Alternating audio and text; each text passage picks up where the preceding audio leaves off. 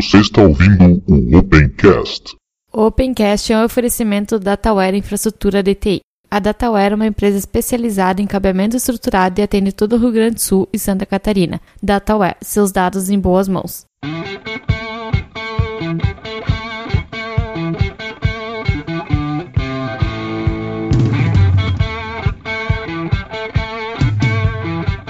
Está começando mais um Opencast, o seu podcast sobre tecnologias livres. Hoje, novamente, eu, Ivan e Diego. Tudo bem aí, Diego? Bom dia, boa tarde, boa noite, be- eh, tudo bem aí, beleza? Mais Vamos- uma semana vou- cumprida. É, mais uma semana comprida aí e vamos para mais um episódio, né? Espaço da comunidade.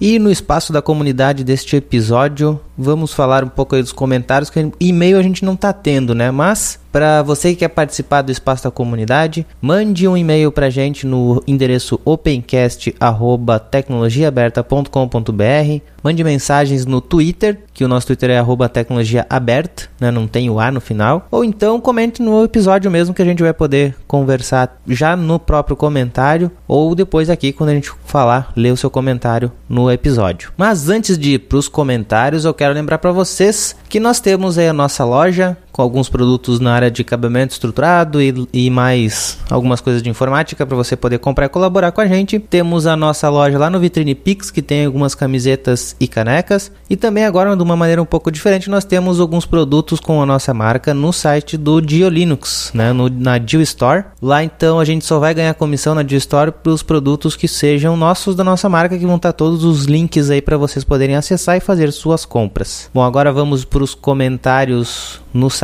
Lembrando que eu tô sozinho aqui porque eu não consegui marcar com o Diego ou com nenhum um outro dos nossos participantes para a gente poder gravar os comentários. Então, para economizar tempo e poder gravar e largar o episódio em tempo, né? Eu estou fazendo essa leitura de comentários sozinho. Vamos lá então, primeiro comentário: Vinícius Bittencourt Rodrigues Nikelli. Acredito que seja assim que pronuncia o último sobrenome. Ele disse apenas uma errata sobre o contínuo da Microsoft. Ao menos pelo que eu li, ele não precisa necessariamente de uma dock. Pode utilizar teclado e mouse Bluetooth e conectar ao monitor via Miracast. Temos aqui também outro comentário referente ao contínuo do Ramires. Ele disse: Olá, amigos do Opencast. O que vocês falaram sobre o contínuo foi sobre a mal falada apresentação do Elite X3 da HP, um smartphone apresentado toscamente pela HP na MWC 2016. Tão mal apresentado que deixou todo mundo confuso. Um hardware monstruoso para nada. O recurso que eles demonstraram de Remote Desktop existe até app oficial da Microsoft para Android e iOS. O contínuo da Microsoft foi apresentado em outubro no lançamento Lumia 950 e ele não tem absolutamente nada de processamento na nuvem, puxão de orelha.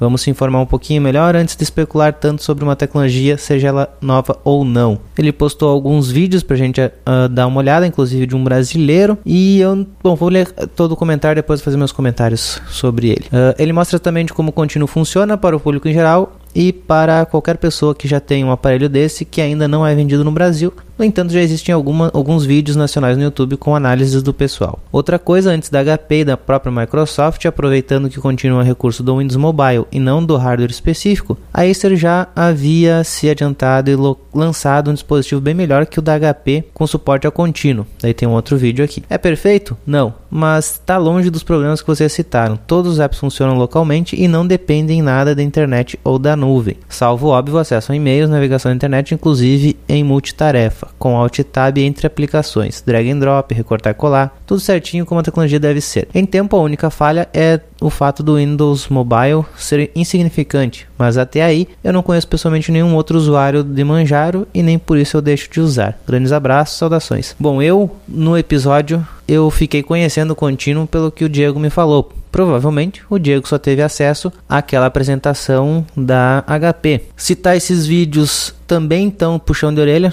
Aceito o nosso puxão de orelha, pra gente não conhecer essa tecnologia, mas o próprio vídeo do, do brasileiro ali também tem um baita de um puxão de orelha, pois ele disse que o contínuo era uma coisa nova, quando na verdade a Canonical já tinha mostrado isso há muito tempo e outros Linux também já tinham mostrado isso há muito, muito tempo mesmo. Quando a Microsoft nem pensava em fazer algo parecido com o contínuo, já existia alternativa livre para isso, ou melhor, a, o contínuo é uma alternativa às soluções livres, né? Não somos só nós que falamos sem nos informar totalmente sobre as tecnologias, novas ou não. Quanto ao resto, realmente deu para ver que não tem nada de execução na nuvem, tudo é executado no próprio telefone. Pelo que os vídeos que eu assisti, que foram deixados aqui, é isso mesmo que me deixou a impressão. Não há nada de, de nuvem no, na história. Bom, Ramires e Vinícius, obrigado aí pelas considerações. Com certeza aí vão ajudar a gente a melhorar um pouco o nosso conhecimento sobre o Continuum, embora eu acredite que nem vai chegar a ser utilizado em grande uh, pela grande massa. Vamos para o próximo comentário então, Ricardo Jurzik Pinheiro. Gente, sou ouvinte do podcast, meus parabéns pelo trabalho bacana de vocês. Muito bom, recomendo sempre que possível. Mas vejam só, também sou um dos bandidos que cometem o retrocomputaria.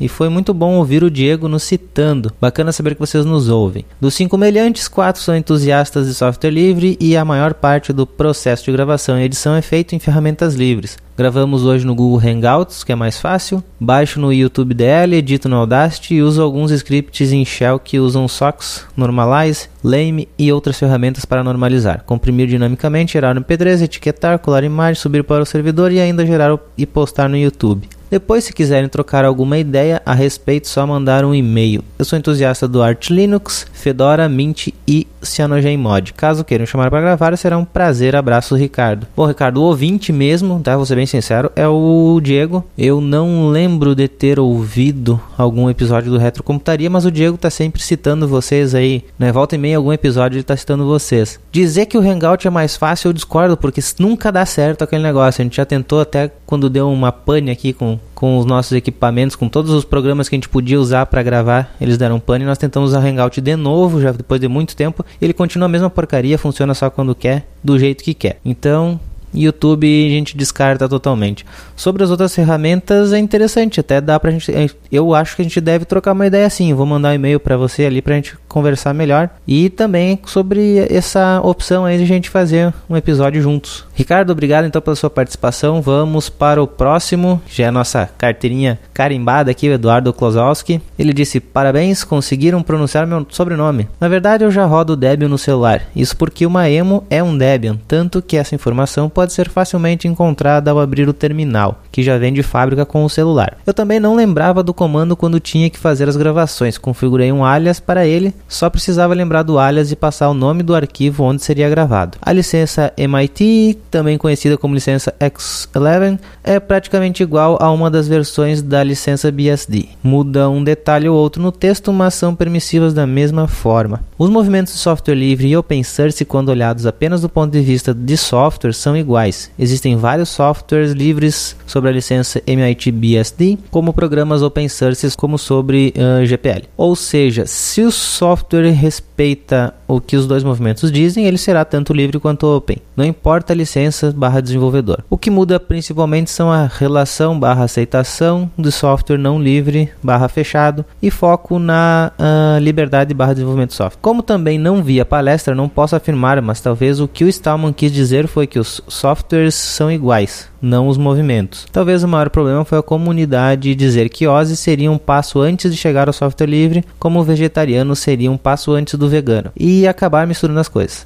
Do meu ponto de vista, o software livre é um movimento referente à liberdade de software e apenas isso. Porém, como mesmo afeta as pessoas e a comunidade em que vivem, isso parte, porém, isso é parte, porém não é o foco. Dessa vez vai esse comentário mais curtinho. Até mais. Olha, dos comentários curtinhos, realmente ficou um pouquinho mais curtinho do que o primeiro, que era mais longo ali do desse episódio, né? Mas Eduardo, muito obrigado aí por suas colaborações. E o último uh, comentário deste episódio é do Robson Dias, que ele disse: Saudações a todos e parabéns por mais um episódio. Só a título de curiosidade, a questão sobre o Firefox e o Debian era o licenciamento da marca do Firefox. Tem aqui o número do, do, do bug lá nos comentários né, do Debian.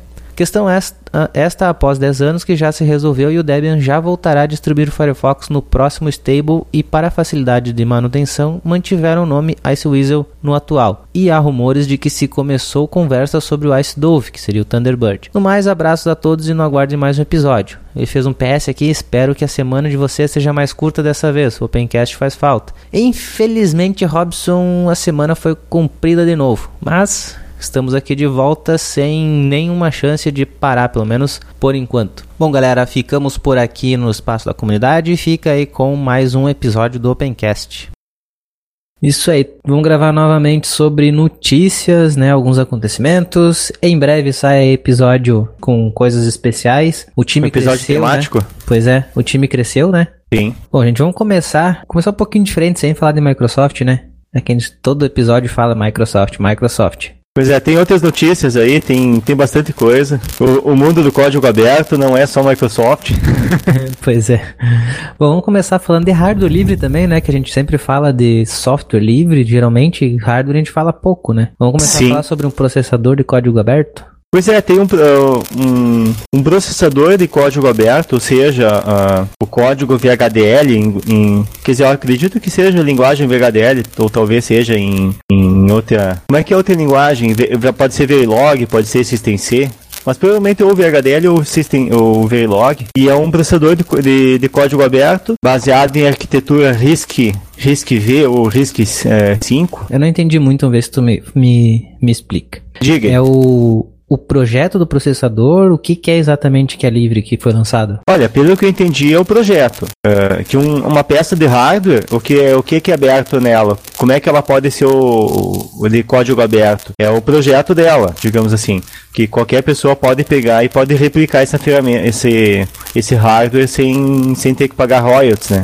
No caso, esse processador, qualquer pessoa pode pegar, modificar, pode, pode fabricar essa, uma, uma cópia igual, pode modificar sem ter que pagar nada. Tá, a, gente não Basicamente falou, isso. a gente não falou o básico o nome do projeto, né? Assim, um pino. Pulpino. Então, para que que ele pode ser usado esse projeto? Para que que, pode, que eu posso usar, usar o tal do Pulpino? Olha, pelo que, pelo que eu tô vendo aqui no texto, eu tinha lido faz um tempinho já que eu vi essa matéria, mas eu tô relembrando agora ao vivo. É, é um processador de baixíssimo consumo de energia, ideal para dispositivos como tablets, celulares, é, coisas da. Eu já falei a palavra coisas, mas seria para coisas das internet das coisas, né? Mas enfim, para toda essa parte de, de equipamentos da internet das coisas, ele pode ser bem interessante. E justamente pelo fato de não ter que pagar royalties, ele, é, claro, vai depender da escala de fabricação dele, mas é um, é um, é um projeto que ele pode ser colocado, num, não é necessariamente fabricar, mandar, mandar fabricar numa foundry e fazer a versão dele em, é, bonitinha, litografada no silício, não. É, pode ser feito em FPGA, a implementação dele. Então é uma implementação, uma implementação livre de um, de um processador em FPGA, que pode estar num FPGA. Ou Essa seja, é uma coisa bem sempre que, interessante. tu- sempre que fala em processador livre ou coisa assim, num chip livre, cara, sempre me vem na cabeça assim, como é que tu vai fazer a fabricação disso? Porque tu não faz em casa, não É, não, não faz.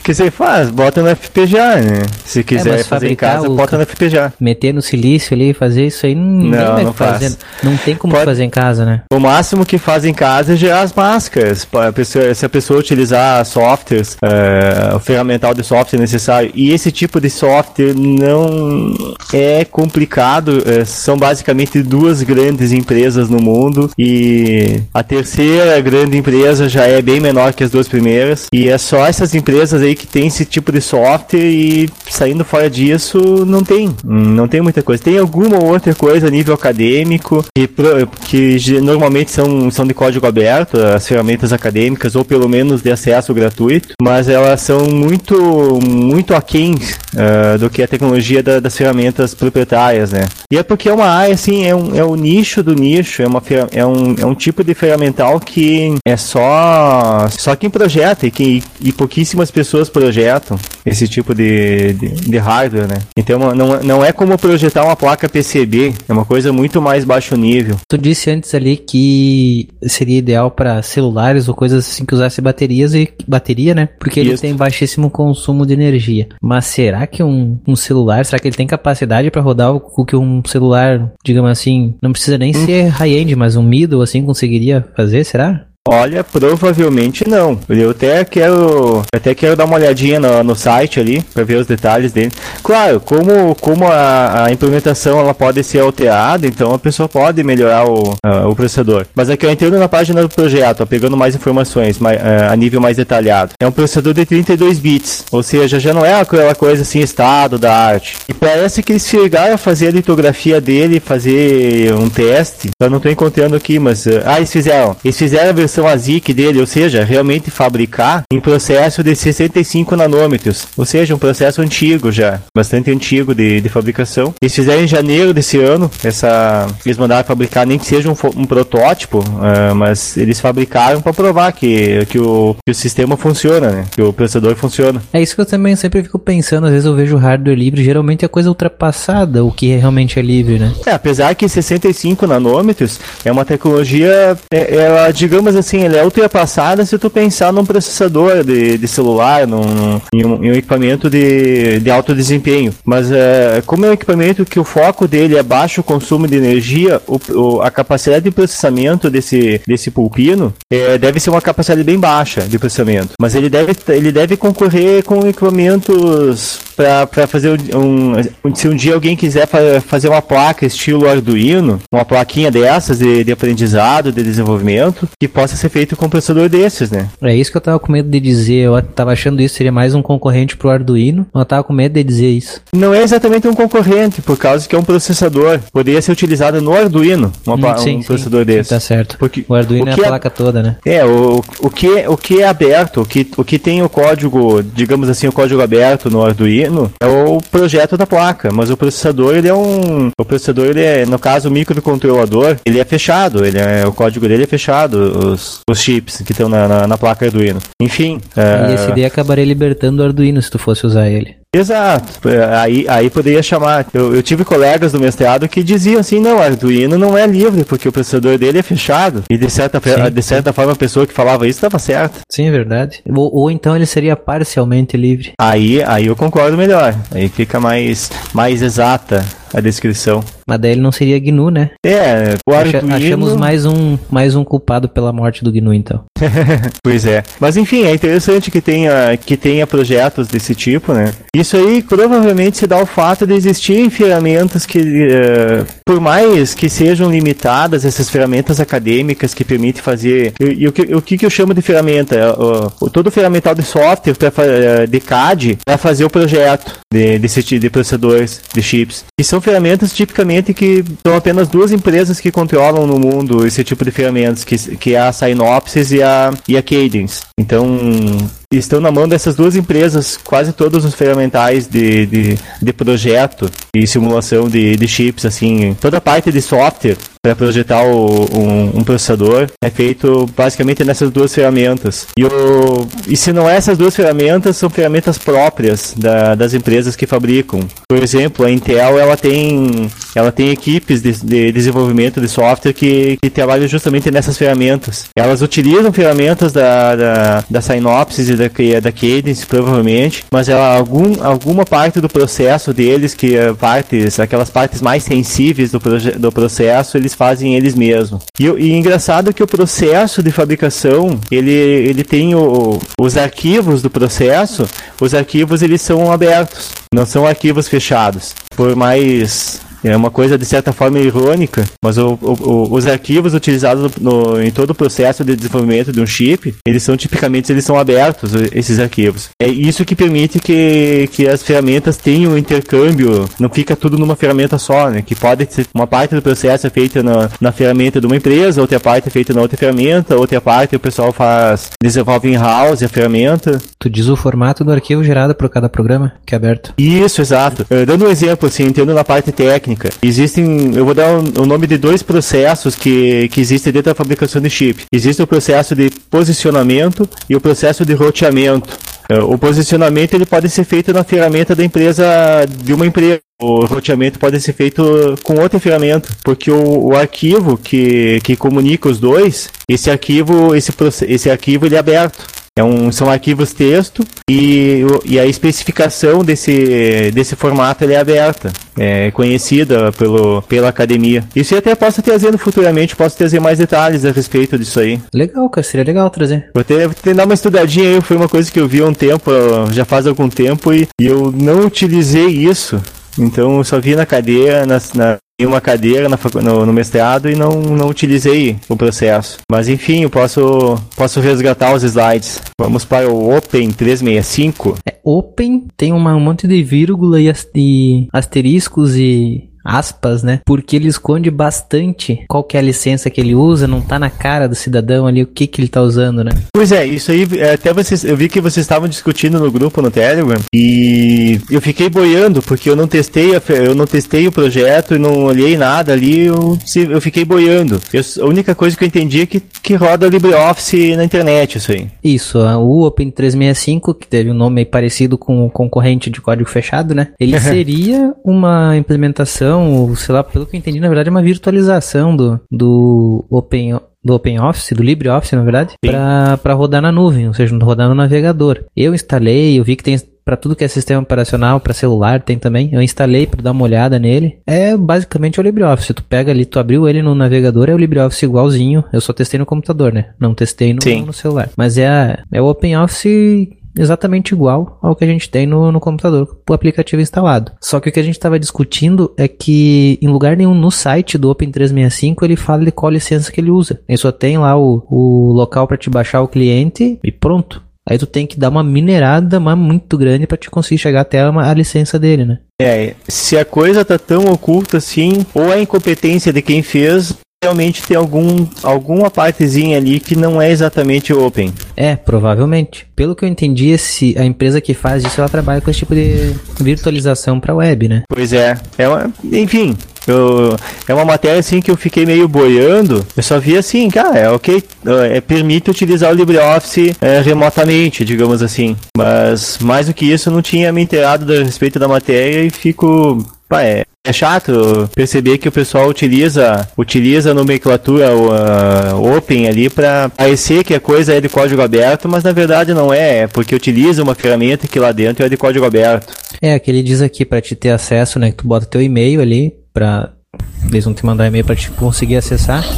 Ele diz aqui, Open 365 é 100% open source, viu? Não é free software, é open source. E você pode uhum. baixar ele e botar no seu próprio servidor. Só que ele não diz a licença. Ele diz isso só. Que é 100% livre, ponto. Mas não diz qual a licença está usando. É, então tem acesso ao código dele, mas não se sabe qual é a licença. É, o pessoal ali no, no, no, Telegram deu uma investigada maior, eu acho, se não me engano, alguém achou o código no... Qual que é aquele repositório lá de, de código fonte? No GitHub? Eu acho que foi no GitHub. Se não me engano, era GitHub que o pessoal comentou. Achou lá, mas né, tipo, não foi um negócio assim fácil. Não é achar. trivial. Não, não, o pessoal teve que garimpar e garimpar. Não sei se não procurou no GitHub pra ver se achava o projeto e acabou achando. Pelo site dos caras não tem nada, né? Nossa, é complicado isso aí. Infelizmente tem o pessoal que, é, aparentemente o pessoal quer, quer deixar escondido. É, pois é. Ah, agora eu tô vendo aqui, ó, o Mobile Client só tem pro Android. O pro iPad e iPhone vai vir em breve. É, a questão de fazer a aplicação para iOS é,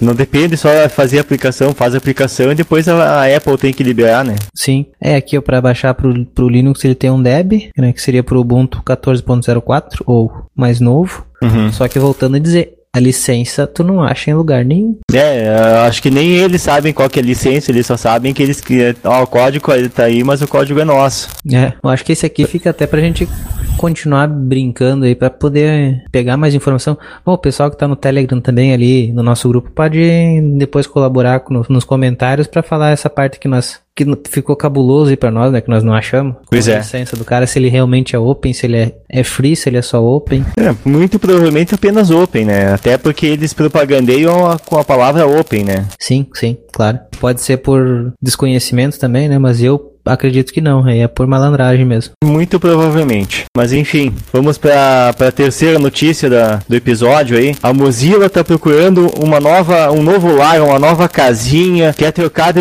quer fazer a mudança de, de, de, de local do Thunderbird. Pois é, eles querem continuar com a política deles de concentrar o desenvolvimento do Firefox. Estão tentando achar um dono, acho, né, pro, pro Thunderbird. É. Não é só hospedagem, né? Estão entregando para adoção.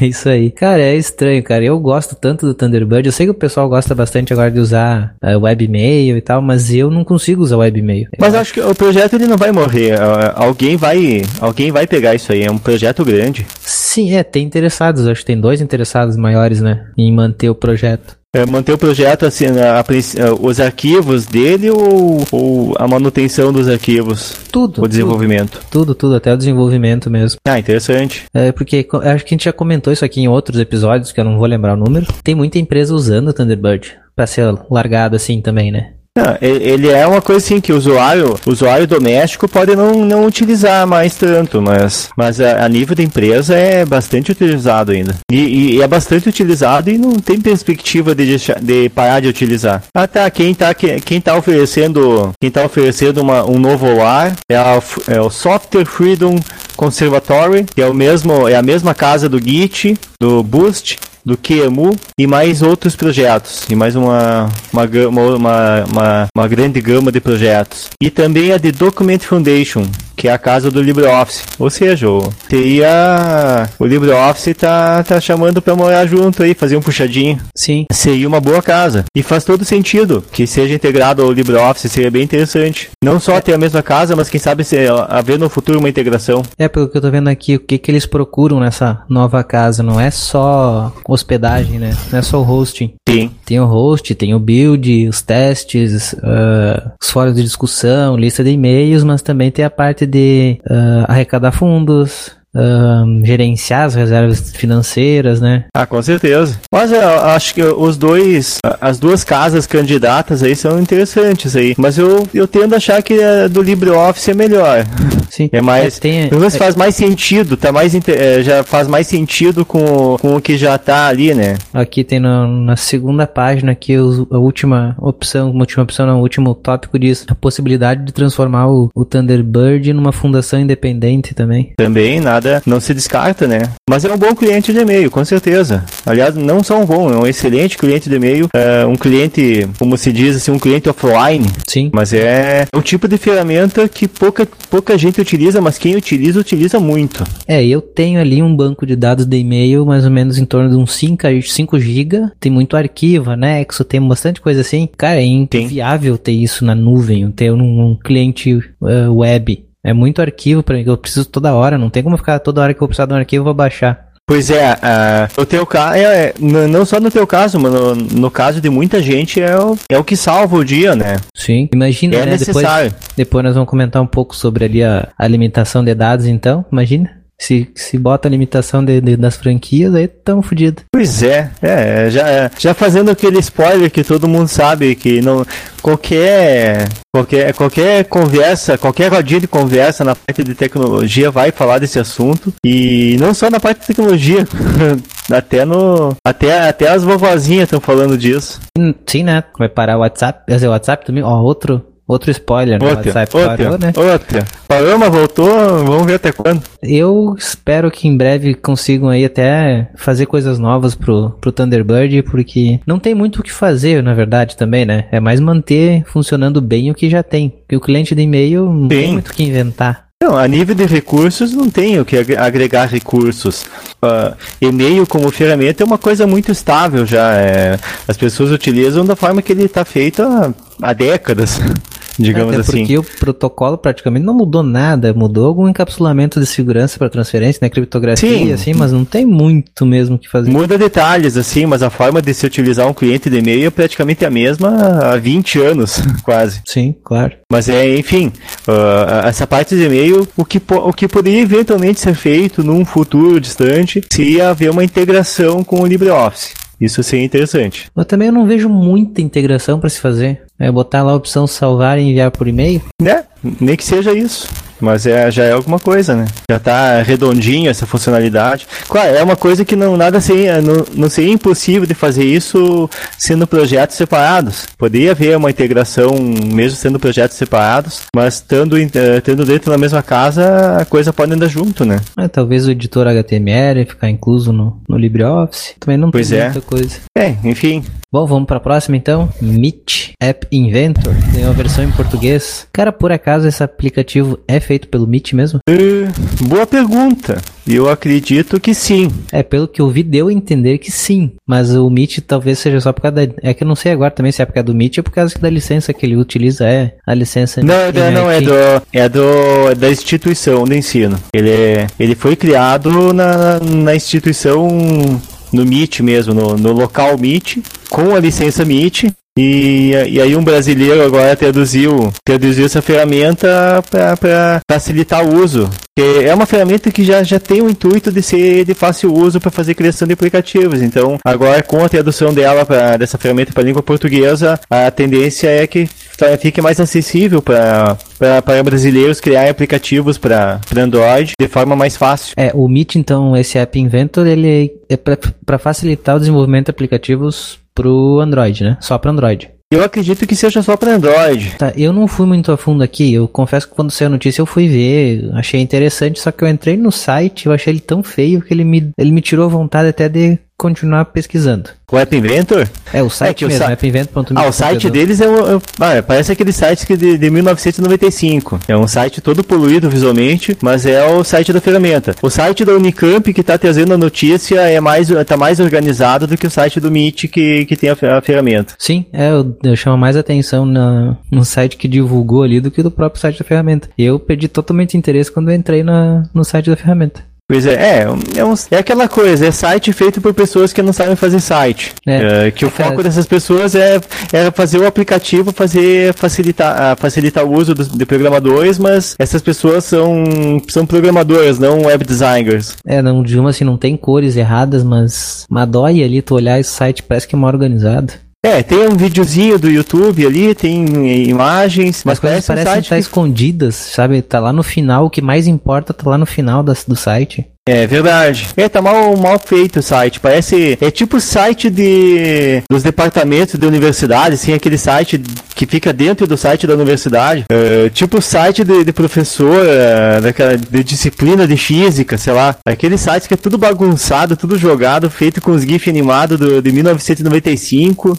é, Oi, é os, aquela coisa bagunçada. Os tutoriais também mostram umas telinhas tão feias, cara. A, a, a interface do, do aplicativo parece bem interessante, que é aquela coisa de, de arrastar e juntar bloquinhos, né?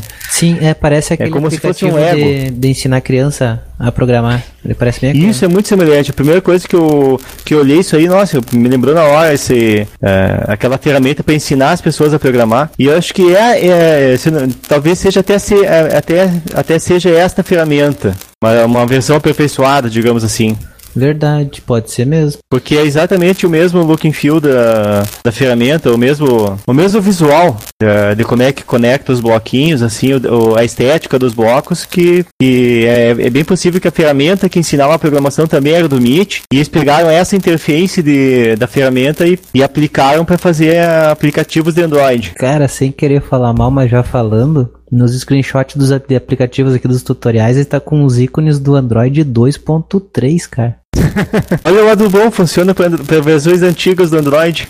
Sim. É, eu sei porque eu tenho celular com Android 2.3 e são os mesmos ícones, cara. Pois é. Eu tenho, mas não uso mais. Eu tenho o celular ali, mas não tô usando, né? Olha, pelo menos tu tem um backup aí, um, um backup que ainda dá para rodar coisas mais aplicativos, um pouco mais recentes. Que o meu backup, o meu telefone de backup, se o meu telefone cair no chão e quebrar, eu tenho um Nokiazinho que roda Symbian, que foi fabricado, a, que foi fabricado a, que ele foi comprado há 10 anos atrás. Ah, não, eu tenho um Xperia U e um Galaxy Nexus.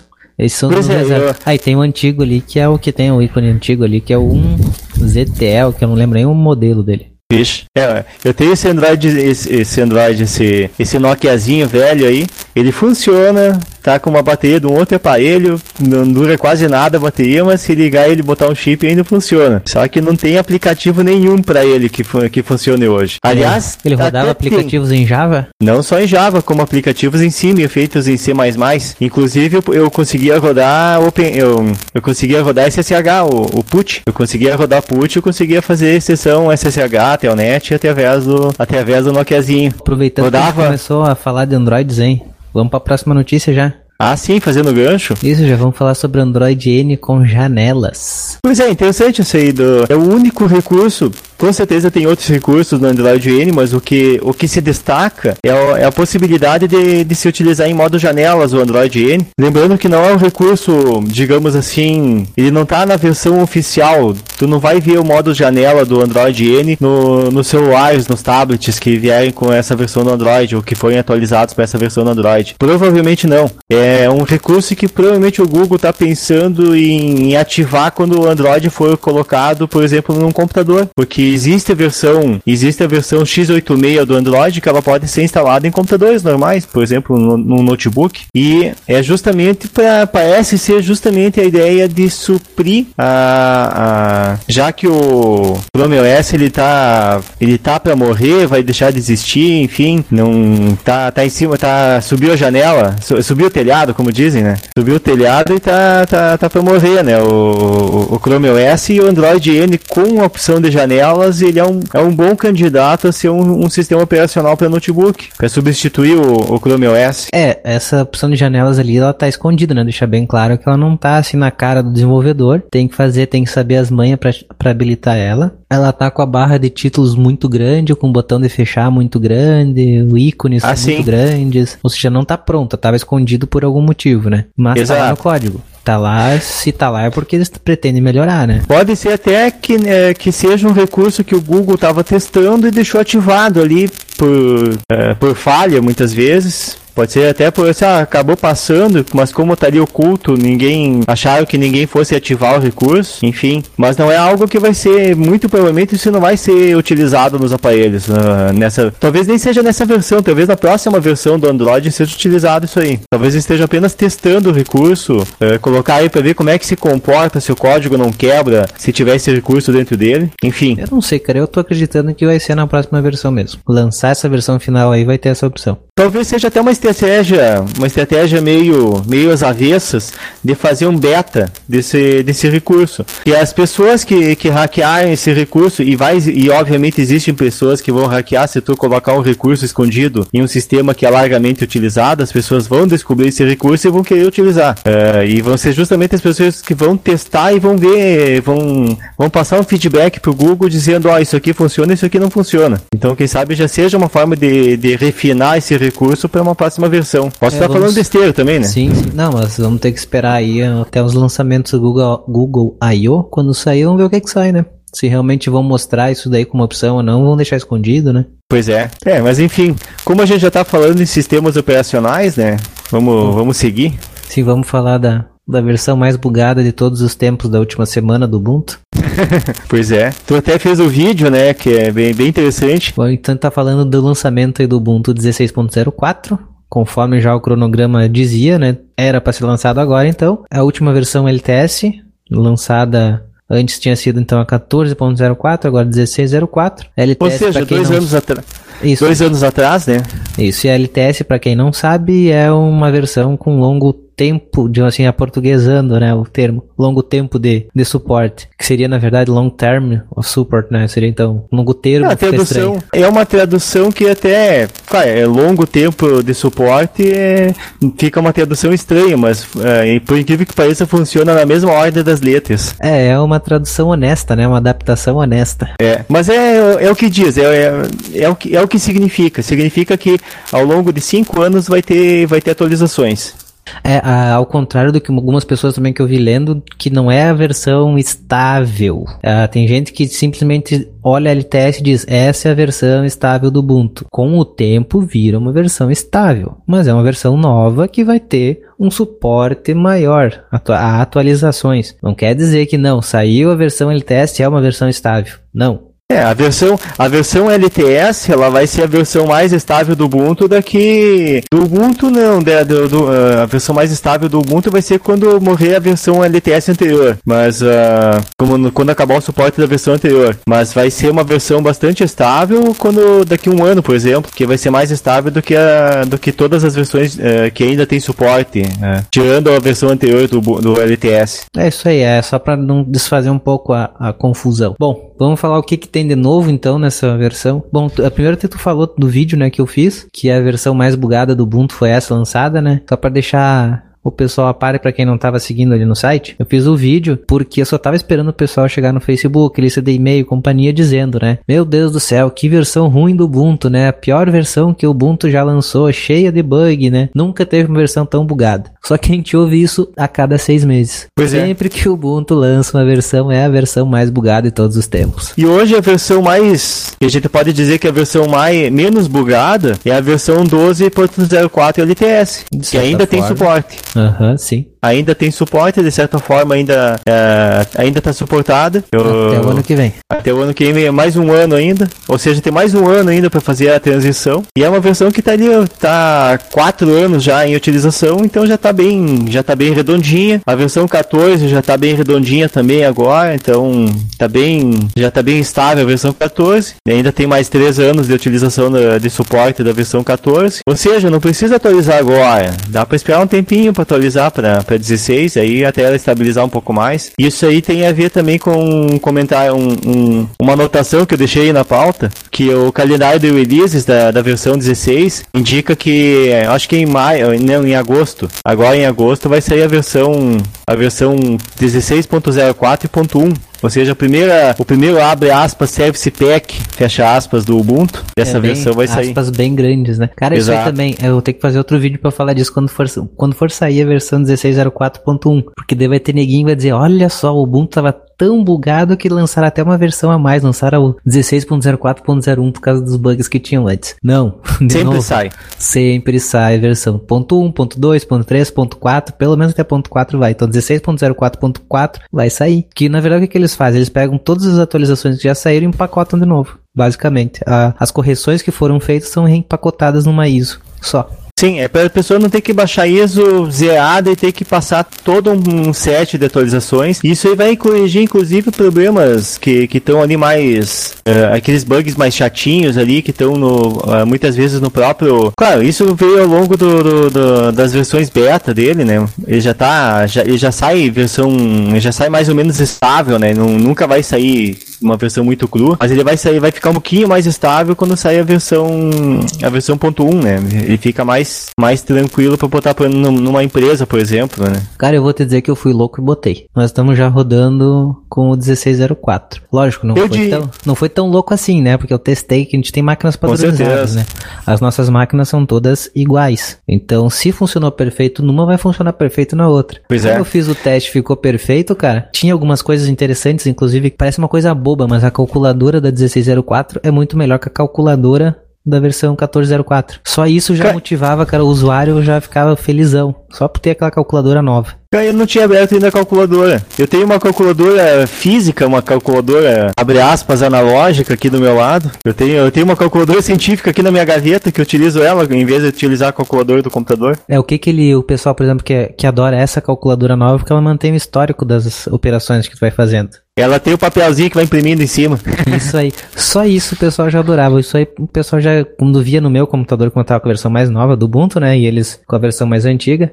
Eles, por que, que a tua calculadora mantém o histórico a minha não? Eu queria que a minha mantesse também. Só por causa disso. Ah, é muito bom isso aí. E principalmente na essa empresa que tu botou, né, como como a utilização dela para a utilização da calculadora, tendo esse papelzinho em cima, abre aspas, papelzinho, esse histórico, é muito faz todo sentido. É, pra onde eu trabalho, onde a gente botou realmente. Faz todo sentido ter isso aí. Existem áreas que não, fa não fazem muito sentido, não, não, não há muita necessidade de ter isso, mas é. A maioria das pessoas que utilizam calculadora, é muito bom ter esse histórico em cima ali. Bom, vamos falar um pouquinho sobre o que tem de novidade além da calculadora, né?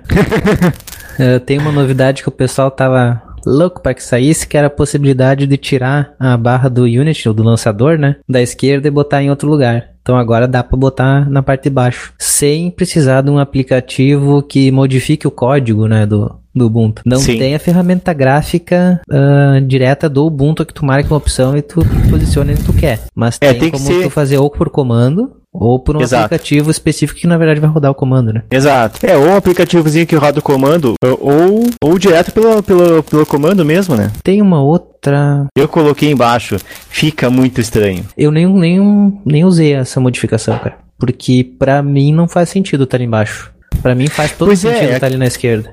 E eu vou te dizer, e eu, eu sei porque, eu, eu já sei qual que é o teu argumento e eu concordo com ele. Porque o monitor, o monitor ele é, ti- Eu acho que ninguém mais utiliza, ou pouquíssima gente utiliza monitor que esteja que tenha proporção 3x4 ou 4x3. As pessoas utilizam monitor 16x9, monitor widescreen. E um monitor widescreen faz todo sentido que a barra fique do lado. Tem outro se- motivo, não é só esse. Esse também é um dos grandes motivos, né? Tu ocupar o espaço onde tem mais espaço, né? E outro motivo eu também sei. Eu, eu sei que tu vai falar isso e tem, tem tudo a ver com a forma que o Unity, que o, o Unity organiza no Ubuntu os botões de maximizar e fechar que eles já ficam próximos ao Esse- lançador. Tu me conhece, hein? Exato, né? Tu já falou isso, né?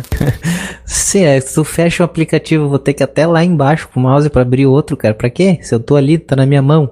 Esse aí pra economizar a bolinha do mouse. Ops. É, não tem mais bolinha. Vai Não tem economizar mais. as pilhas do mouse sem fio. É, é pra economizar a pilha do mouse. Depois dessa atualização, dessa também da, da barra, tem a mudança dos pacotes, que tem agora o pacote Snap, que eu não vi funcionando esse pacote Snap ainda. Pois é, não, também não testei com pacotes Snap. Instalei pacotes Deb.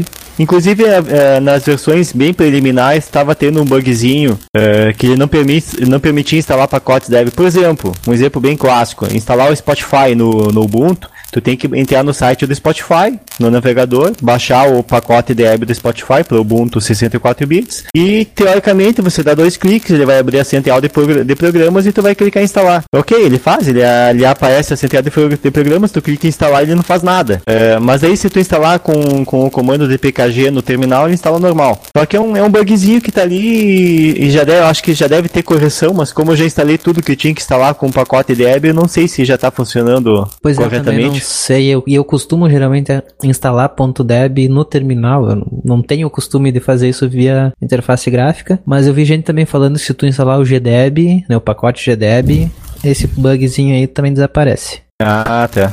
E outra novidade, É, aproveitando falar de pacotes, é que eh, o Ubuntu tá usando agora também a central do Gnome, né? Tem a dele, tem a central que sempre teve, central de programas do Ubuntu, mas tem a central de programas do Gnome, que é, olha, vamos dizer, é muito mais rápida do que a central do, do Ubuntu, né?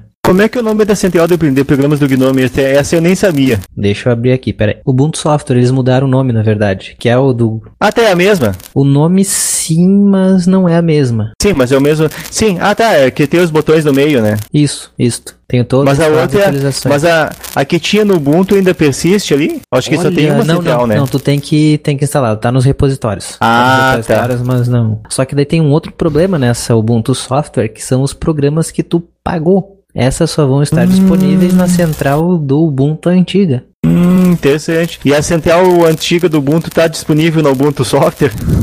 Já vou te dizer aqui. É, não aparece. Eu escrevo Sim, aí tá lojinha do. Ah, tá sim. disponível? Ubuntu Como é que é o Software nome? Center. Ubuntu Software Center. Ah, aparece aqui. É que eu faço a pesquisa no Dash ali. Quando eu quero abrir a, a lojinha do Ubuntu, eu escrevo Store e abre. Verdade, nunca procurei assim. Bom, Eu boto, eu boto lojinha. Isso aqui em inglês, né? aham. cara, a central, tu tá, tu tá com 1604 aí? Estou, estou. Tá bem mais rápido, né? Não, tá bem, tá bem interessante. A única coisa, a única coisa que eu achei um pouquinho chata é que nos programas que já estão instalados, ele não tem uma forma de tu pesquisar. Tu pode pesquisar eles através de- de- da aba todos os programas, mas na aba dos programas instalados tu não tem o menu de pesquisa, tu tem que ficar rodando o Hum, mouse ali sim. pra catar. Isso é uma coisinha chata. Porque às vezes tu quer desinstalar uma coisa em específico e tu tem que ficar rodando. Claro, tu pode clicar na aba todos e, e fazer a pesquisa, mas quantas pessoas vão saber dessa, desse macete? Mas enfim, é um detalhezinho ali de, de, de interface do usuário. Afeta algumas pessoas, pode afetar algumas pessoas, mas nada muito grave. Continuando aí com as mudanças, a ISO aumentou de tamanho. E caso- digo mais, vai aumentar mais ainda. Dizem que aumentou principalmente por causa dos pacotes de Snap, né? Ah, faz sentido. Mas até é o tamanho do arquivo que não é lá, esse, não é o bicho. E a versão instalada do Ubuntu também, eu instalei na minha máquina. Eu pessoalmente eu não sei como é que ficou na tua, mas na minha máquina tá ocupando cerca de 15 GB. Ah, eu não, é bem não pouco. fiz esse cálculo aí. Não, não, não olhei. Tenho nas minhas duas máquinas rodando, mas não olhei. Pois é, e é um tamanho bem bastante reduzido, assim, se for pensar para um sistema operacional em 2016, é bastante reduzido. É, continuando aqui, uma mudança que não tem. O Unity 8 não tá ali, né? Eu não vi se tá pra teste. Que eles prometeram que ia estar pra teste, eu não, não fui atrás mesmo, mas não é o padrão. Continua o Unity 7. Aham. Uh, outra coisa que mudou é que agora a busca por aplicativos e arquivos não faz busca online por padrão, e isso acelerou o Dash absurdamente. Cara, isso ficou muito mais rápido. Mas eu assim, quando eu instalei também eu já removi, eu já removi isso, isso daí, já removi o, o, o trequinho da Amazon ali também. Ah, nem lembro se tinha. eu ter ideia, nem lembro se tinha. Tinha, tinha. Inclusive, se tu remover lá na linha de comando, remove o, o tu tem que remover o aplicativo lá realmente lá dentro da, da, das pastas do sistema. Mas uh, dá para remover. Tá aí esse kernel BSD aí, esse eu não sei. Cara, uh, pessoal, imagine uma situação maluca. Imagine alguém colocando kernel BSD no Ubuntu. Sim, fizeram. E sim, funcionou. Puta, tá, já tá, já é nessa versão mesmo, tem. Não, não, não é, não, não é nessa. Não, ah, para as próximas. fizeram, não, fizeram nível de teste. Fizeram ah, uma, uma distribuição não é chamada. Não, não oficial. A nível não oficial fizeram uma versão chamada Ubuntu BSD. Eita. E pelo jeito funciona. Vou ter que testar isso aí, cara. Vou ter que buscar isso aí e testar. Tem as, tem as screenshots, assim, claro, ele, o pessoal eles fizeram rodar com o interface LXDE. LXDE não, desculpa, a do ratinho lá, que eu não tô lembrando o nome. O XFCE. XFCE. Estou utilizando essa interface aí. A do ratinho, já vem com exame de DNA. pois é. Não, é que eu tava olhando os screenshots e não tem o nome da interface nos screenshots, mas eu olhei pro menu, pro botãozinho do menu do screenshot, não, é a do ratinho. tu falou do ratinho, eu parei pra pensar um pouco, porque eu pensei no exame da DNA. Não, mas é, é que é assim, ó, eu tô. Eu terminei o mestrado, então eu já tô desaprendendo a achar os botões do, do, do controle do Data Show, já tô começando a chamar a interface gráfica, esse aqui é do ratinho. Então até eu, quando eu terminar o doutorado, eu, eu desaprendo totalmente a utilizar o Data Show, né? Voltou eu já, já desaprende a engolir saliva, vai ficar babando. É, também. Também. Não, eu, eu, já, eu, já, eu já não consigo localizar o botão de, de freeze, no, o botão de congelamento no Data Show. Já, eu, fico, eu tenho que ficar olhando pro controle e catando o botão.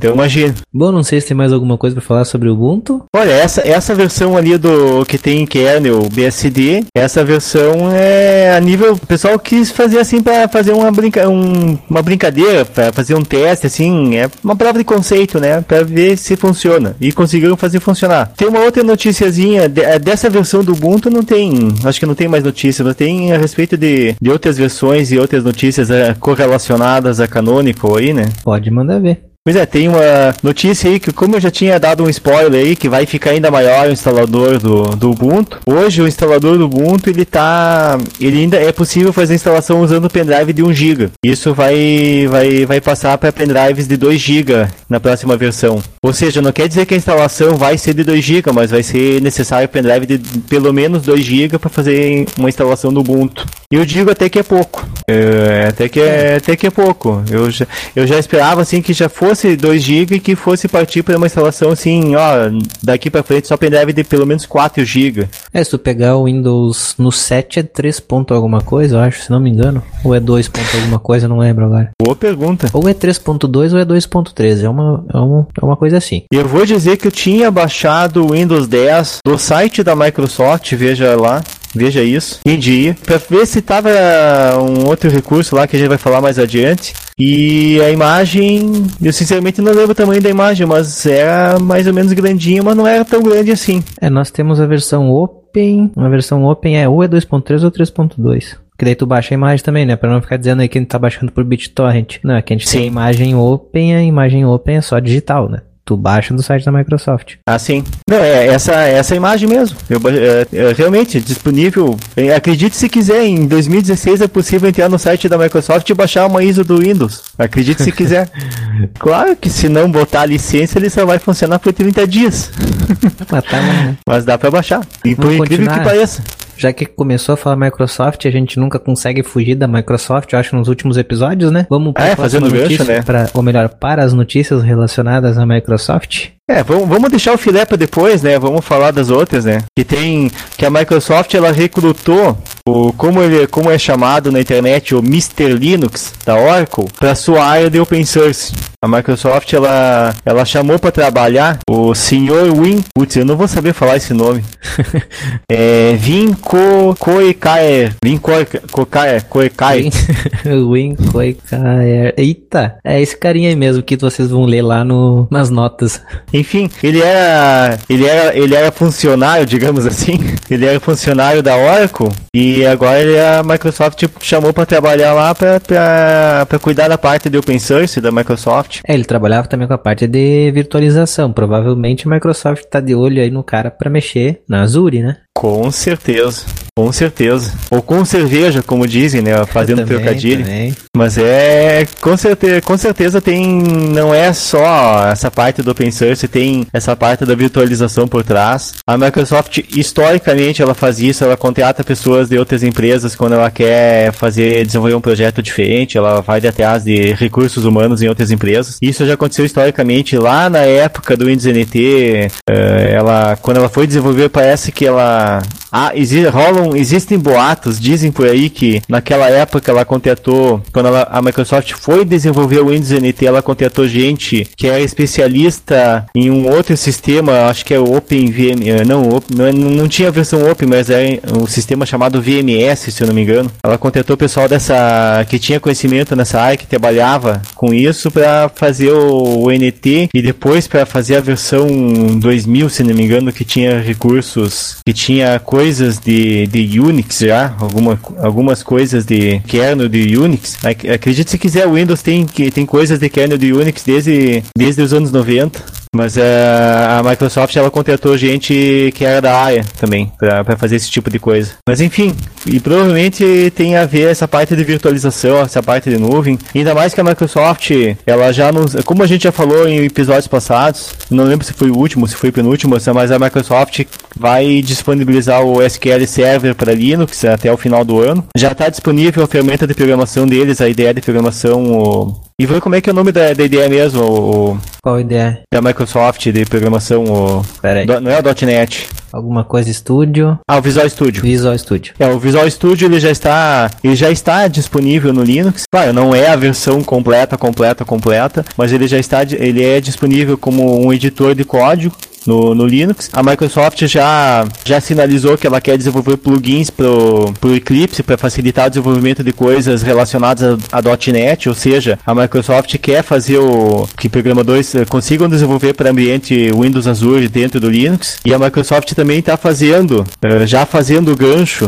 com a notícia com o filé. A Microsoft quer colocar o Bash, já na verdade já colocou, só está só tá polindo ele, já está passando uma cera e polindo o Bash do, do do Linux dentro do Windows 10. Mas a gente vai falar isso aí na sequência, porque também uhum. tem uma notícia, tem uma notícia falsa. Bem, tá, tá tudo errado nessa notícia, né? Que a gente vai Sim. agora. Não, esse, esse, esse podcast tinha que, ser, tinha que ter saído no dia 1 de abril. Claro, se, se saísse no 1 de abril, não, a gente não ia ter essas notícias, mas tinha que ser 1 de abril hoje. Por causa que essa, tem essa notícia falsa, tem uma outra lá que é, que é uma notícia falsa que eu caí que nem um pato. é verdade. Que é, eu, eu, eu fiquei até um pouco de raiva assim que eu caí que nem um pato na, na, na, na notícia que a gente vai comentar mais adiante. Mas tem essa do, do Windows aqui, pela manchete diz: Windows desbanca o Linux no mercado de servidores. É. Aí eu fui muito complicado. Os, número, os números que eles mostram aqui não batem, cara, não fecham. Por exemplo, a parte de servidores de e-mail diz que a Microsoft fica com 75% do mercado. Hã? Olha, deve fazer pelo menos uns 10 anos que eu não vejo um servidor com Windows, cara. Eu sei que eles existem, mas nunca os vi. Pois é. É, aí o que eu fui, eu fui pesquisar e fui pesquisar, é, pô, o, o, o, cara que escreveu a matéria, né, o, vamos dar nome aos bois, né? Claro. O Fernando Meirelles, que não é o diretor de cinema, é, da Fundação Getúlio Vargas, né, de São Paulo, e eu fui, fui atrás do, do perfil do cara, fui, fui, fui dar uma stalkeada no perfil do cara, e fui, cheguei no, inclusive no currículo Lattes do cara, e, fui no currículo Lattes que que eu fui perceber, eu fui entender o que acontece.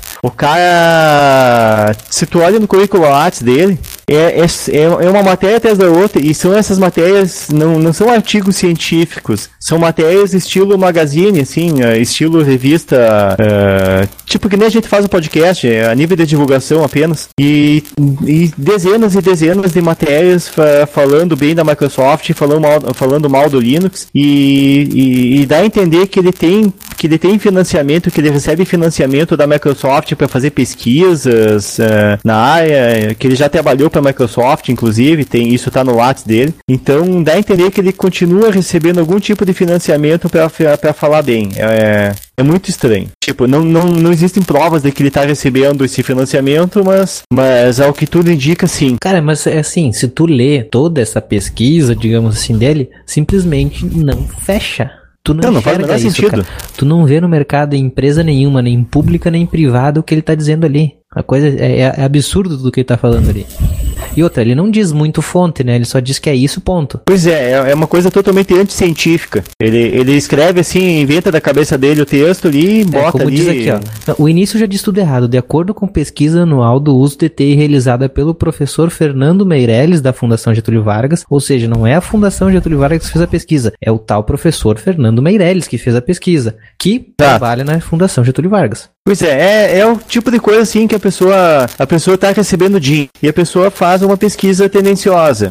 Infelizmente existe esse tipo de coisa, né? O, é, o, é, digamos assim, é, uma, é, o, é o lado ruim de ter, de ter financiamento em pesquisas. Não, não é errado a pesquisa ter financiamento, mas o, o errado é, a pesqui, é o financiamento da pesquisa em, em enviesar o resultado da pesquisa. Quer ver outra coisa também? Olha só, nos aplicativos como Excel e e-mail, a Microsoft tem domínio absoluto. Mas lógico, Excel é delas. Não é nos aplicativos de planilha eletrônica que eles falam. Não, ele tá citando um aplicativo específico. Cara, repete essa frase, isso aí não faz o menor sentido. Veja, a Microsoft, nos a Microsoft é líder em Excel. Isso, é nos isso? aplicativos como Excel e e-mail, a Mi- Microsoft tem, também tem domínio absoluto. Mas é lógico É óbvio que a Microsoft vai ter, vai ter domínio absoluto no, em, aplica, em ah, esse- ah, no texto está escrito como Excel. Então poderia ser eh, suites, eh, suites Office de forma geral. O Microsoft Office ele ainda é bastante utilizado. Sim, é, eu concordo. Só Então- que também tem aquele negócio, tipo, o que, que tem a ver com servidores? Pois é, a pessoa vai, vai instalar o Excel no servidor? É isso mesmo? É, tá tu, tu- tudo errado. Como eu disse, tá tudo errado. Tu começa a ler e tá tudo errado na, na, digamos, entre aspas, bem grandes, né? Na pesquisa do tal professor, como é que é o nome dele mesmo? Fernando Meirelles, Fernando que não é o Meirelles. diretor de cinema. Não, eu queria dizer que a Microsoft tem 75% do mercado e o Google Mail com cerca de 5%. Se ele me viesse com a coisa invertida, eu até acreditava. Agora, esses números, uh -uh. A utilização, eu não tenho dados a respeito da utilização do Gmail, mas olha, olha ao redor de, de vocês aí, uh, ouvinte, olha ao redor de vocês aí, quantas pessoas utilizam Gmail, quantas pessoas utilizam outros, outros e-mails de outras, de outras fontes. Tipo, seja, seja o e-mail da Microsoft, seja algum e-mail do Hotmail, seja, uh, seja o e-mail do Yahoo, seja o e-mail de uma empresa, enfim. Quantas pessoas que vocês conhecem, ao redor de vocês, que não têm conta de Gmail? O Gmail é praticamente é. onipresente na, na sociedade. As pessoas chegam até a estranhar quando tu passa um e-mail que não é arroba gmail.com. Pois é, é, não chega tanto. É, é, tu vê assim, é um número muito significativo. Eu não sei dizer quanto, assim, talvez seja a minha percepção de, de profissional que está na área de, de, na área de TI, mas é, é, tu vê assim ao redor, assim, quase todo mundo tem conta, conta Gmail.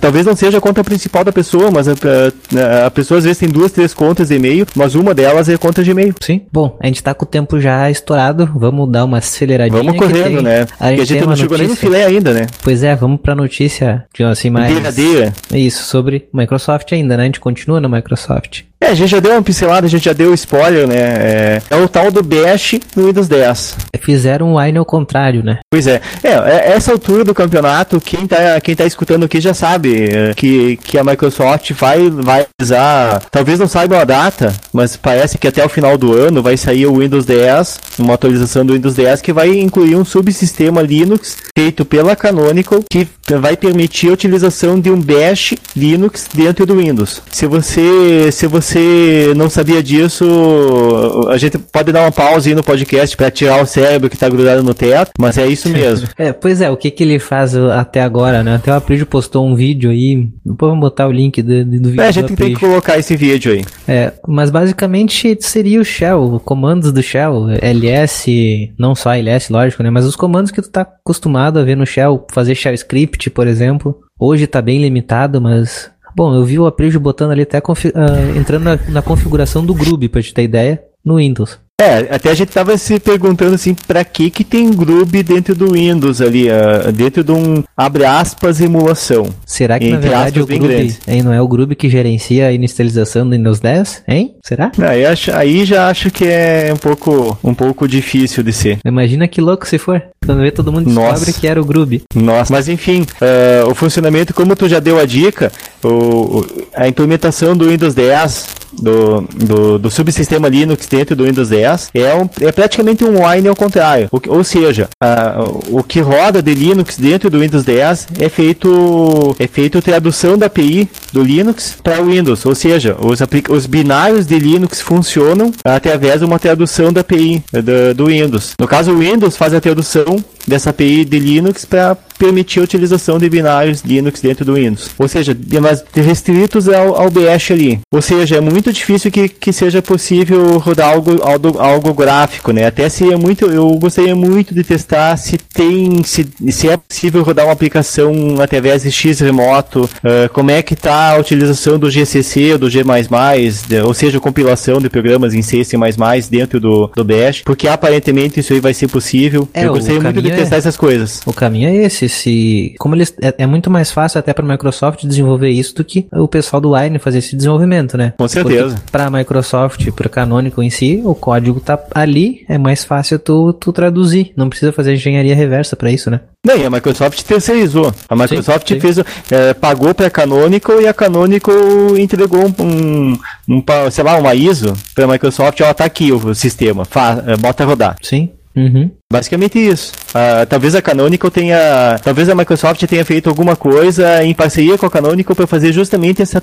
essa, essa camada de software que faz a tradução da API. Isso é uma coisa que provavelmente ah, ambos tiveram que trabalhar, trabalhar em conjunto, Ah, porque é uma coisa que a Canonical sozinha não, vai, não, não ia conseguir fazer e a Microsoft sozinha também não ia e conseguiria fazer, mas talvez não quisesse fazer. Pensa outra coisa louca agora, se provavelmente a Microsoft largou o fonte do Windows para Canonical mexer. Eu duvido é. que, que não tenha largado pelo menos uma, uma parte do código. Imagina Não, vazar sem querer o- assim, bem sem querer. É que assim, ó, o fonte do Windows, de certa forma, ele já tá. Ele, ele- pelo menos, não sei se hoje ele ainda é, mas teve uma época que por questão.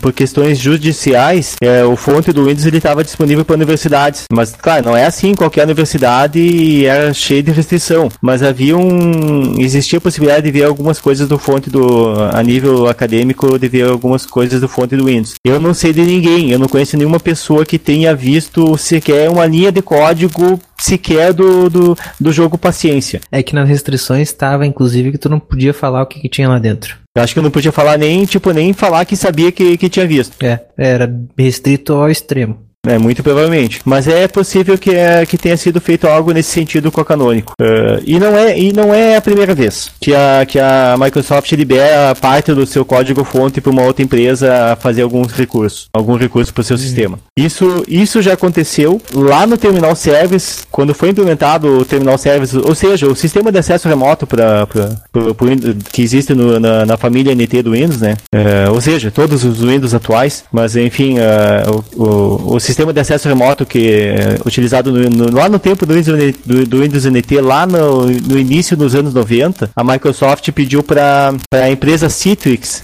ou Citrix, eh, ela fechou uma parceria para fazer um, um recurso que permitia fazer multiusuário dentro do, Windows- do Windows NT. Depois, ao longo do tempo, isso foi transformado em acesso remoto, mas essa parceria foi feita e reza a lenda que foi disponibilizado uma parte do código fonte do kernel do Windows, ou seja, de coisas realmente necessárias para fazer o multiusuário, para essa empresa conseguir fazer essa implementação na época. E na versão seguinte do Windows NT, na, no Windows NT 4.0, já estava empacotado como uma, uma caixinha do Windows, uma versão do Windows chamada Windows NT Terminal Server, Edition ou algo assim, que é que tinha esse código fonte que a que a Citrix escreveu. Isso isso aconteceu nos anos 90, então então não é de hoje que, que a Microsoft eh, permite acesso de forma controlada ao seu código fonte para que outras empresas de forma terceirizada façam ou implementem algumas coisas para o seu sistema. Mas enfim, é um recurso que está ali. Hoje está em versão beta. Pelo vídeo que o Aprígio, o Aprígio Simões ele fez, eh, se vocês assistirem, vocês vão dar muita risada porque não é um vídeo vídeo que não tem áudio, ele tá em qualidade até um pouco baixa a imagem, mas ele só fica xingando. Ele só fica xingando. Eu, eu pessoalmente eu não consegui entender muita coisa do que ele tava digitando ali, deu pra ver que ele ficou testando alguns comandos, ele via, ah, mas isso aqui não existe, não tá implementado, como isso aqui não faz o menor sentido, e só ficava xingando.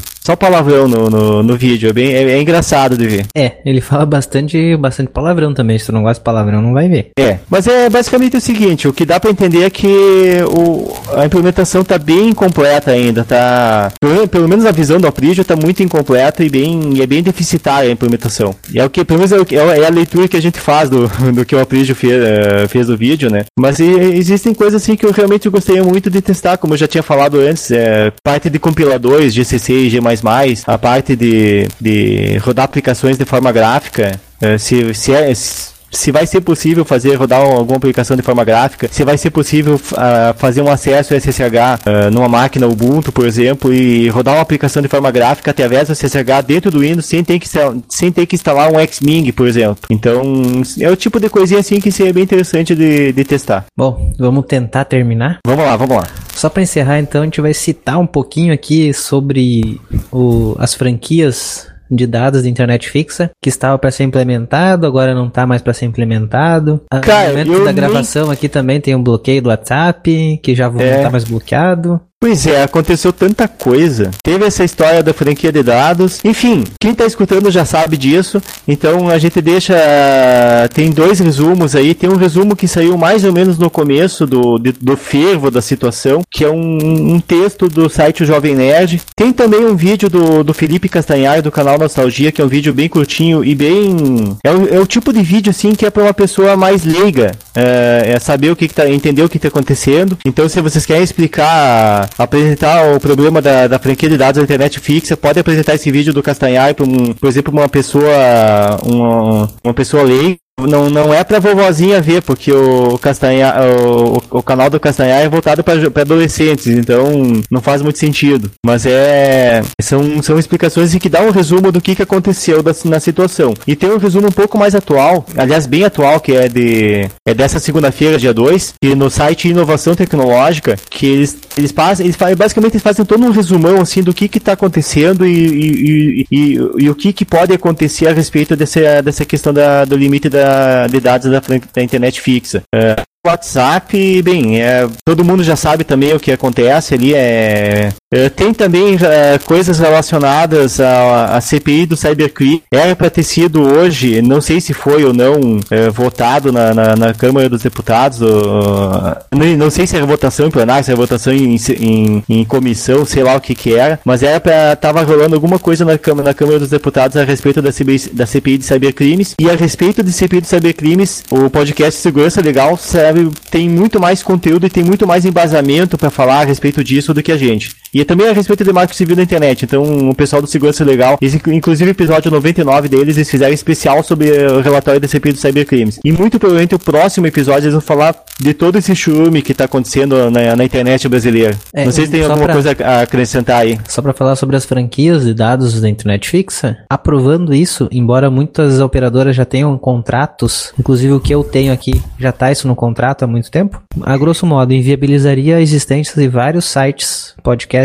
canais de vídeo, pessoas que hoje não vivem desses canais, seria totalmente inviabilizado, inclusive nós aqui. Eu não é. acabando a franquia aqui, com certeza eu não pagaria para poder ter mais, eu não poderia publicar nada, não que, a gente, que eu esteja publicando muito, né, mas ia dificultar bastante. Com certeza o pessoal, né, que mantém canais no YouTube, que mantém podcast, até que mantém site, ia ser extremamente prejudicado. Quem usa a internet de uma forma minimamente mais. de um uso um pouco maior e um pouco mais profissional vai, vai, vai, vai ser muito afetado. Uh, pessoas que fazem cursos de EAD, empresas que utilizam armazenamento em nuvem uh, pra, por algum motivo, ou fazem acesso remoto para conectar, interconectar suas sedes, enfim, tem sofrido bastante prejuízo. Apesar que rolou boatos ali depois já ao longo do processo aí que parece que não ia ser para empresa, que era só para uso doméstico, ou que ia ter, que ia, ia, iam existir versões ilimitadas, não sei o que também, é, a um preço maior. Ter. É, mas o preço é absurdo mais, né?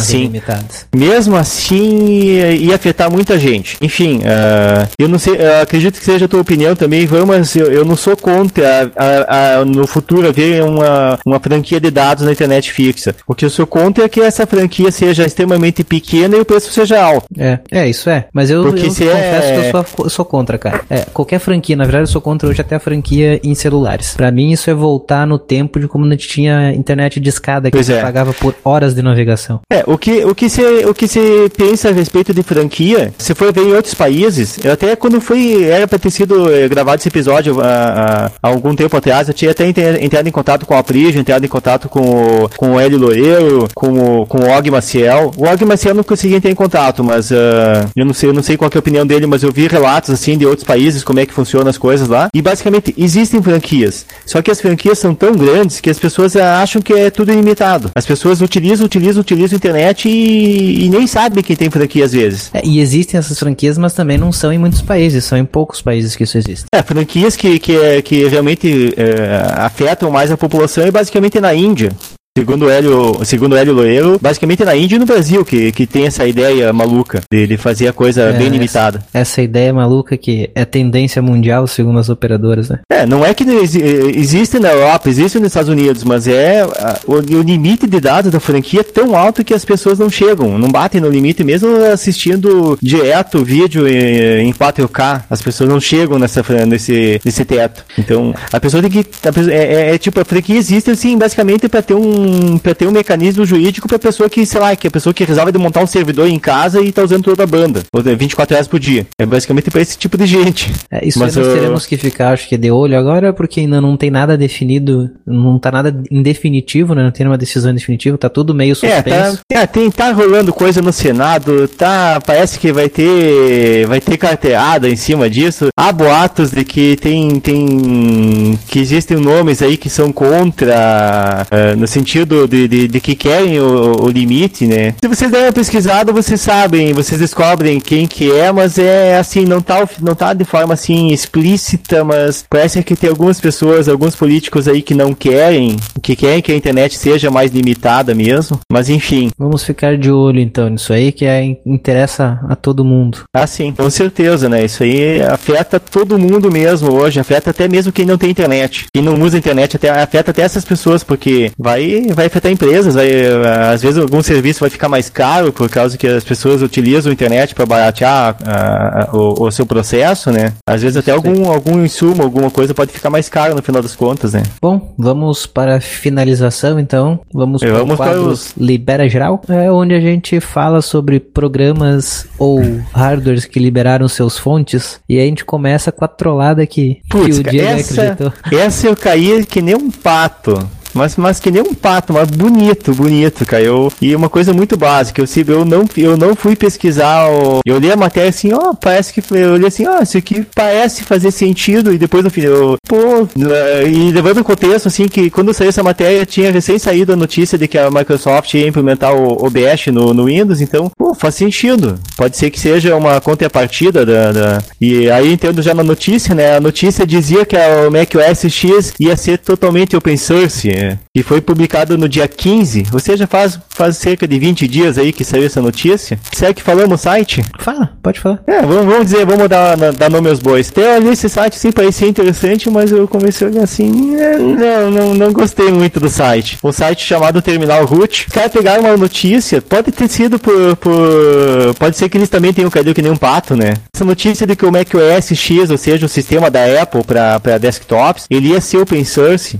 Mas 100% open source. Foi uma notícia de 1 de abril do site da Apple. De um site interno da Apple lá. Foi uma notícia de 1 de abril. Aí o, o site Terminal Root pegou essa notícia e veiculou é, como se fosse uma notícia verdadeira. Pode ter sido que tenha pego essa notícia um tempo depois. Eu não tenho percebido a data. O que é muito comum. É, que é, é comum hoje as pessoas pegarem as notícias um tempo depois e não, não se atentam mais. As pessoas estão ligadas na, na questão do 1 de abril, no, no dia 1 de abril, talvez no dia 2 de abril. Mas passou uma semana, ah, esqueceu o 1 de abril, né? Que E mesmo no E primeiro eu- de abril as pessoas não prestam tanta atenção assim, que é primeiro de É, nem no primeiro de abril, né? Mas enfim, eu caí que nem um pato, acreditando que fosse verdadeira essa notícia e na verdade não era. Era uma brincadeira de primeiro de abril da Apple. Mas, entretanto, todavia, não é tão longe da realidade. Só que, claro, não é nenhum anúncio. O, e isso foi o Aprígio que nos alertou. Muitos dos elementos do, do macOS, eles já são open source. Aí a gente vai deixar o link ali da, da, da notícia e, ah, infelizmente, eu não tenho mais o link, mas é,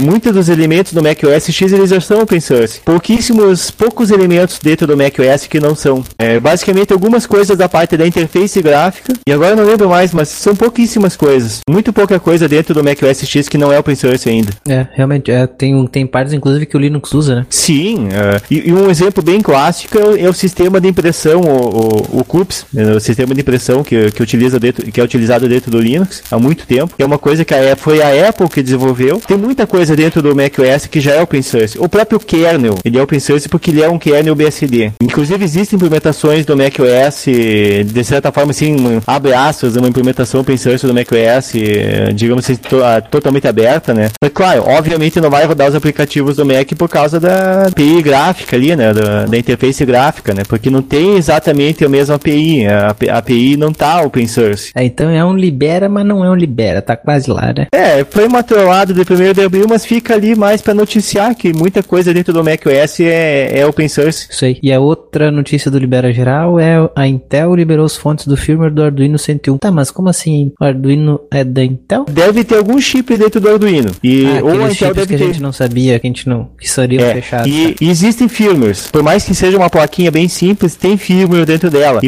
é, é possível que a Apple. Eu não, eu não parei para olhar direitinho a matéria, mas é possível que seja um chip de outra empresa, mas que a Intel escreveu o código do firmware. Não, tá aqui. É, é o Arduino 101, né? Que é específico. Que ela é uma placa Arduino que inclui hardware Intel Courier. Courier. Ah, tá, é o chip, é o processador. O Intel Courier, ele é o Courier, ele é um, ele é o processador desse dessa plaquinha. Então, dentro do processador ele tem alguns microcódigos ali embutidos, ele tem um pequeno firmware embutido dentro dele, e esse firmware é que foi disponibilizado como open source. É porque bota É. aqui a- é o firmware a parte que faz o Quer dizer, eu não sei, ao ah. RTOS é o firmware que gerencia atualizações e o bootloader. Isto. Ah, aliás, eu não sei qual que é a licença. É, não sabemos qual que é a licença, mas enfim, foi liberado pelo, pelo menos como open source, foi liberado o código. Isso aí permite que as pessoas façam correções de segurança, eventualmente se ah, daqui um pouco descobre que tem um bug na, nessa implementação, pode ser feita uma correção. É, isso aí. Do Arduino. É isso, do Libera Geral, na verdade é isso. Vamos É. finalizar agora então com o obituário. No obituário Vamos para o- a gente divulga aí os programas que estão encerrando ou o programa em si ou alguma versão específica que está deixando de ter suporte, né? Vamos começar pelo Mozilla Thunderbird versão 38.2.7. Pois é, esse. Ele morreu ou vai morrer? A morte dele é Março. abril. É, já estamos em maio, então já morreu. Outro software que vai ter uma versão dele que vai deixar de ter suporte em breve é o LibreOffice 5.0.6, que vai deixar de ter suporte mês que vem. Então vamos para a próxima. Vamos lá. Juno OS 13.2, eu nem conheço o Juno OS, mas é um FreeBSD da Juniper, também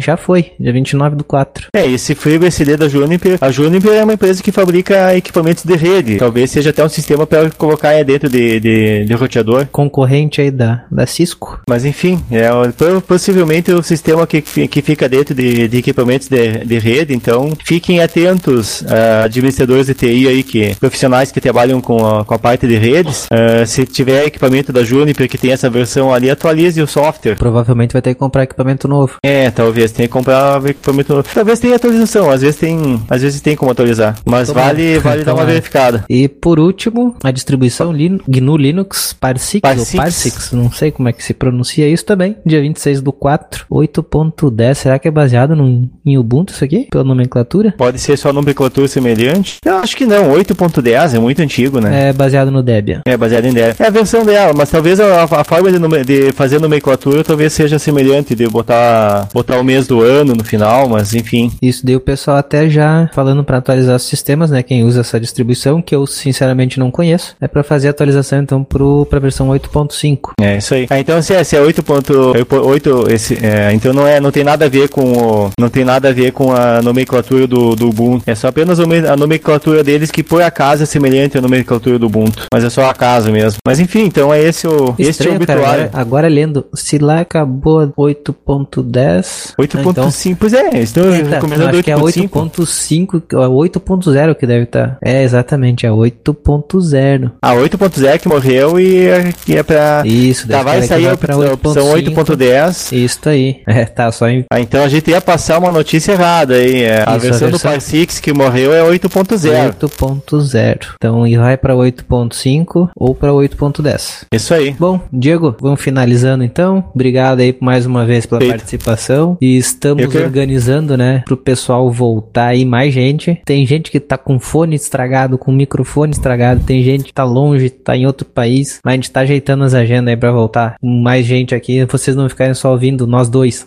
Pois é. Obrigadão Pois aí é. pela participação. Eu que agradeço a oportunidade e agradeço aos ouvintes aí por ter, ter me escutado até essa hora aí, eh, ter escutado nós dois aí falando até essa hora aí. Eu que agradeço a persistência de vocês aí. É isso aí. E até o próximo episódio. Isso aí, obrigado a todo mundo que nos ouviu então. E até o próximo episódio do Opencast.